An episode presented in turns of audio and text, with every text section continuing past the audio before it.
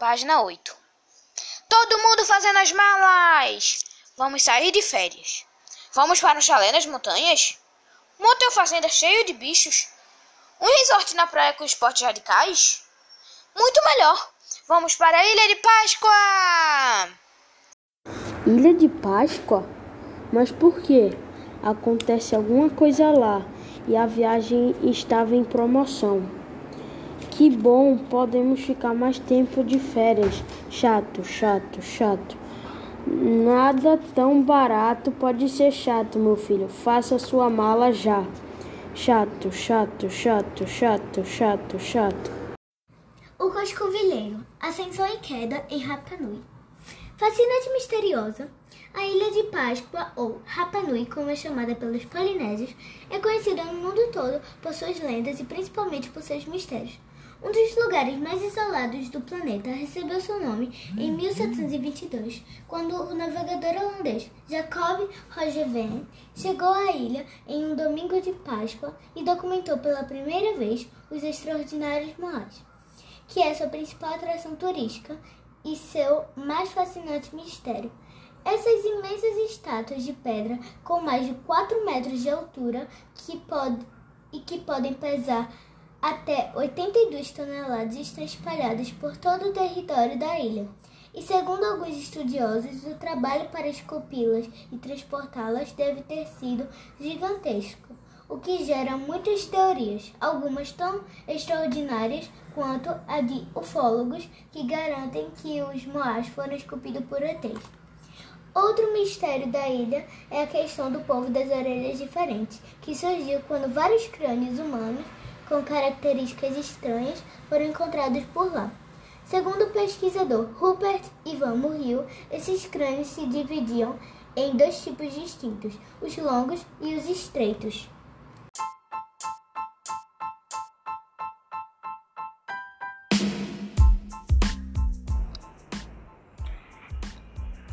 Analisando os crânios. Página 11.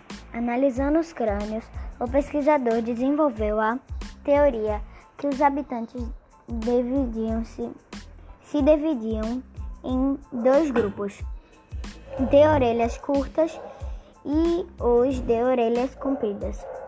E mais que o tamanho das orelhas causou uma guerra entre os dois povos, que levou à extinção. Agora a comunidade acadêmica e científica se vê à frente de mais um mistério, a queda dos Moais.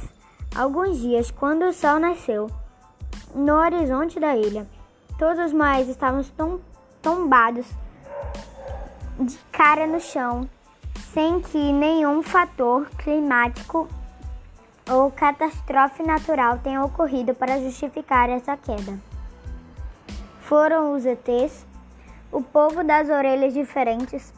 Ninguém sabe qual é o motivo para tal bizarrice, mas muitos desconfiam, como os outros mistérios da maravilhosa Ilha de Páscoa, esse também pode não ser desvendado.